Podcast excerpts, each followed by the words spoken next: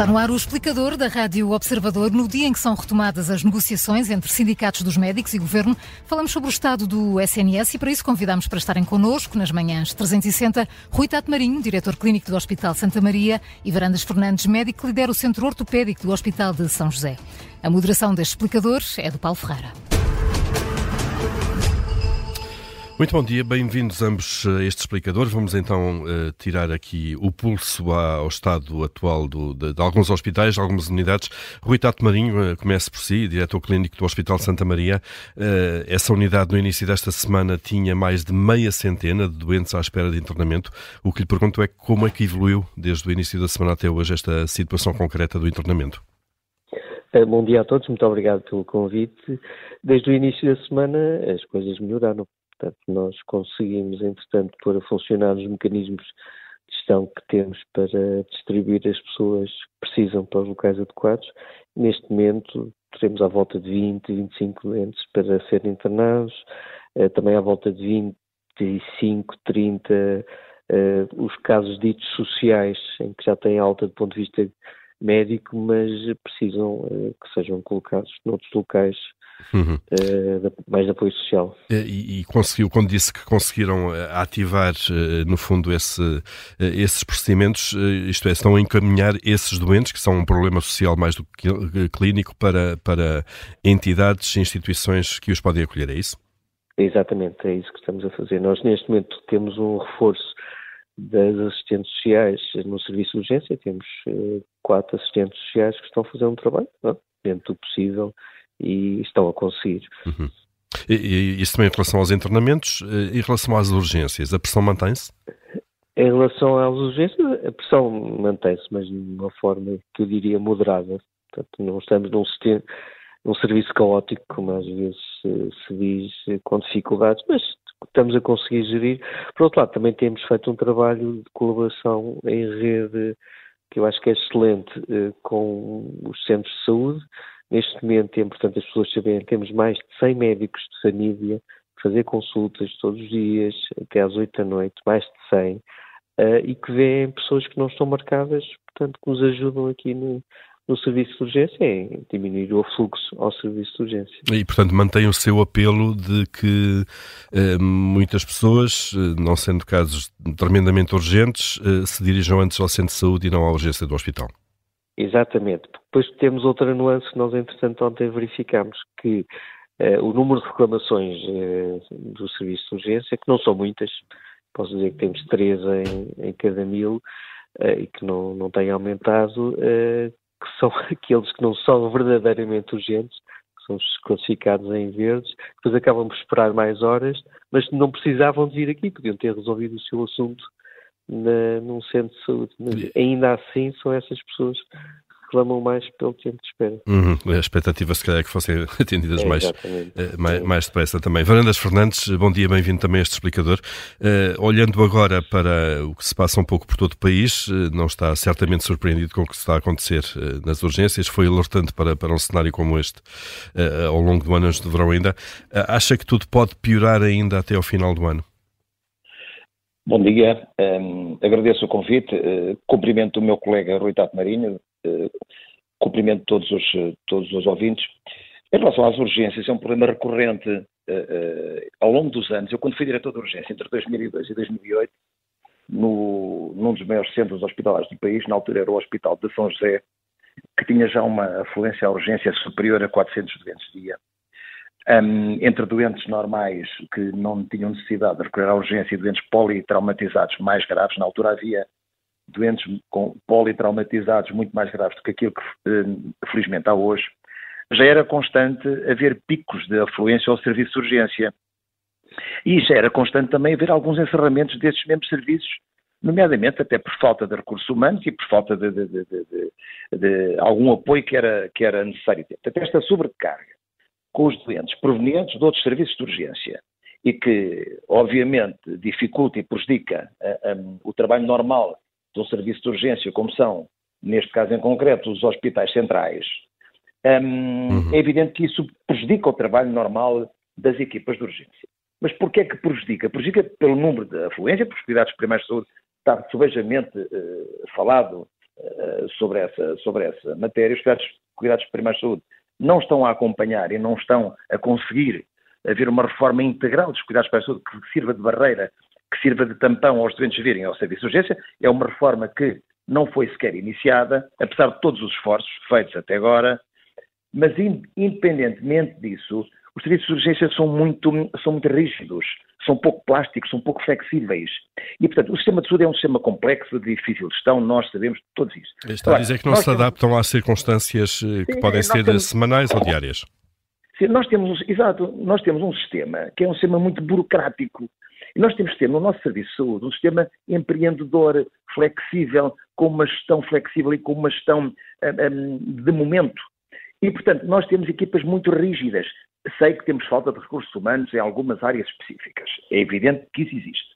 Mas também é evidente que toda esta reestruturação dos serviços de urgência, que já se fala há décadas, há mais de 20 anos que falamos nisto, um, ainda não foi feita. Continua adiada. E, portanto, e, portanto tem sido adiada, uh, enfim, um, com regularidade. E esta, esta, esta, esta, esta ausência de reforma e esta ausência de reorganização das urgências um, tem prejudicado. Obviamente que há períodos piores, este é um dos maus períodos, um, mas há que fazer, há que pensar de uma forma de como é que se vai organizar. Em termos de médio e longo prazo. Eh, eh, agora, há vários tempos aqui, eh, Rui Tato Marinho, olhando também para hum, os vários tempos, obviamente que há que pensar em médio e longo prazo. Hoje temos, temos mais uma reunião entre o Governo e os sindicatos dos médicos, um, precisamente olhar mais para o futuro. Provavelmente alguma decisão que venha, algum acordo que venha a acontecer ali já não terá impacto este ano. Uh, o que eu lhe pergunto, Rui Tato Marinho, é de facto, uh, olhando agora para o curtíssimo prazo, e, e, imagino que a gestão seja na base do dia a dia, uh, até ao fim do ano, enquanto não zerar o contador das horas extraordinárias dos médicos, isto ainda pode piorar de alguma maneira? Rui Tato Marinho? Perdemos a ligação, Paulo. Perdemos a ligação. Vamos tentar com, retomar, sim. Com o Rui Tato Marinho, Marinho sim. Enquanto não uh, voltamos a tê-lo uh, em linha, Varandas Fernandes, deixe-me uh, insistir neste ponto se, na sua perspectiva, isto ainda pode piorar até ao fim do ano ou não, precisamente por causa desta questão, porque só no dia 1 de janeiro é que é renovado o pacote de 150 horas extraordinárias para, para os médicos. Óbvio, obviamente que está sempre no campo das possibilidades um agravamento um, da afluência aos serviços de urgência. E está sempre também em cima da mesa um encerramento de algumas urgências que não têm capacidade em termos de recursos humanos para poder dar respostas, uh, uh, pelo menos nos períodos um, diários e, e noturnos. Uhum. Um, agora, tem que se fazer, tem que se iniciar uma reforma que seja transversal, que seja, que seja livre de ideologias. O país precisa de uma reforma urgente no Serviço de Saúde. Porque o Serviço Nacional de Saúde é um, é uma, tem, é um marco de sustentabilidade social enorme uhum. enorme. É uma das prioridades. E nós temos um bom Serviço Nacional de Saúde. Precisamos é de o remodelar, precisamos de o reorganizar. E, e portanto, não, não, deixar que ele se degrade de alguma maneira. E não deixar que ele se, que ele se degrade. E não é isso. Retiramos a política da saúde. Pelo amor de Deus, toda a gente defende um Serviço Nacional de Saúde. Não há nenhum partido em Portugal que não defenda um Serviço Nacional de Saúde. Porque, porque carga d'água é que nós não nos entendemos sobre uma reforma transversal e feita com tempo, com, com, com, com, os profissionais de saúde envolvidos, com uh, os políticos envolvidos, com as organizações que estão neste momento no terreno envolvidas, porque é que não fazíamos um, um, acordo de regime para que o Serviço Nacional de Saúde, independentemente das eleições que se adivinham, ter, de facto, uma reforma que é iniciada e que é continuada. E, portanto, o agravamento das urgências, obviamente, pode sempre acontecer, um, é, é, é mau, é mau. É mau para os profissionais, é mau para os doentes que necessitam e é mau para outra questão. É que os doentes crónicos que necessitam de urgência e descompensados, que precisam de ir realmente às urgências, acabam por não ser beneficiados pela sua ida à urgência. Hum. pelo o aumento de grande volume que essas urgências hum, contêm. É, portanto, há aqui um efeito em cadeia. Rui Tato Marinho, penso que já voltámos a tê-lo uh, em contacto connosco. Uh, estava há pouco a perguntar-lhe se até ao final do ano uh, a situação ainda vai ser mais crítica, previsivelmente, porque só no dia 1 de janeiro é que se renova o pacote de 150 horas extraordinárias que os médicos podem fazer. Eu, eu espero e nós estamos a preparar para isso que a situação possa uh, elevar-se até ao fim do ano. Uh, como sabem, e aliás o meu colega estava a dizer que o cumprimento, uh, a urgência funciona por picos. Não sei se há um, vai haver uns dias em que baixa a temperatura, aumenta as infecções respiratórias e a afluência à urgência pode duplicar. De qualquer maneira, nós hum. temos que estar preparados para isso. A questão dos recursos humanos é uma questão extremamente eh, importante.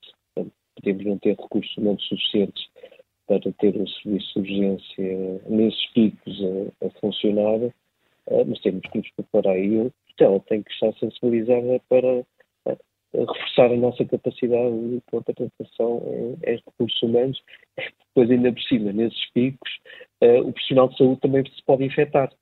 Uhum. Uh, acho que o pico de gripe vai chegar para todos, portanto temos que nos uh, adaptar ao que possa vir por aí. Uhum. É, quase a chegar ao fim deste explicador, uh, Rui Tato Marinho perguntava-lhe, e, e lanço depois a pergunta também a Varandas Fernandes, se esta situação, que se prolonga por semanas, se vai ter impacto visível na, na, nas estatísticas de saúde pública, nomeadamente no nível de mortalidade. Isto pode acontecer, Rui Tato Marinho? Ah, isso obviamente que pode acontecer. Nós sabemos perfeitamente que, e estamos com uma população muito idosa, que é muito bom, o tal eh, grande Serviço Nacional de Saúde, o sistema de saúde, permitiu que as pessoas vivessem muitos anos, ah, mas são pessoas também muito frágeis que, quando há picos de calor ou picos de frio, temperaturas baixas, a mortalidade aumenta. Isso é um dado completamente adquirido. Hum. Varandas Fernandes, a mesma questão. Este caso concreto, eh, esta dificuldade de acesso, no caso hospitais e urgências, pode ter impacto visível nas estatísticas de, saúde pública, nomeadamente a mortalidade? Pode, obviamente que pode.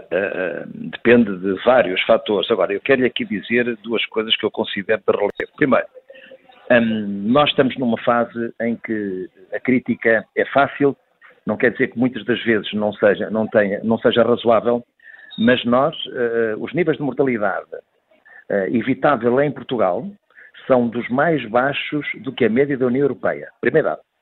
Depois, há dados que comprovam, internacionalmente, que a gestão das doenças crónicas pelo nosso sistema de cuidados primários é melhor que noutros países. Agora, há aqui dois problemas graves que nós temos que resolver. Um problema é o acesso outro problema é a insatisfação dos profissionais. Nós temos aqui um problema gravíssimo que é os profissionais estão insatisfeitos com o que se está a passar no Serviço Público de Saúde. E, portanto, esse é um problema que está a ter reflexo a nível do acesso. E, portanto, enquanto não resolvemos estas duas questões, obviamente que aquilo que me acaba de perguntar sobre os níveis de mortalidade evitável, todos nós somos profissionais de saúde e queremos que isso não aconteça, ou seja, nós não queremos, nós não queremos que a mortalidade aumente, nós queremos evitar a mortalidade. Agora, pode acontecer? Pode. Que nós não desejamos? Não. Agora, para isso é necessário um conjunto de argumentos e um conjunto de decisões que importa ter o mais rapidamente possível. Muito bem, e vamos hoje ficar atentos a essa reunião entre o Governo e os sindicatos dos médicos, eh, que também faz parte de, de, desse processo para ver eh, se de facto há eh, um entendimento. Rui Tato Marinho e Varandas Fernandes, obrigado a ambos por terem estado nesta manhã Muito no obrigado. Bom dia. Obrigado. Muito obrigado. Bom dia. Obrigado. Bom dia.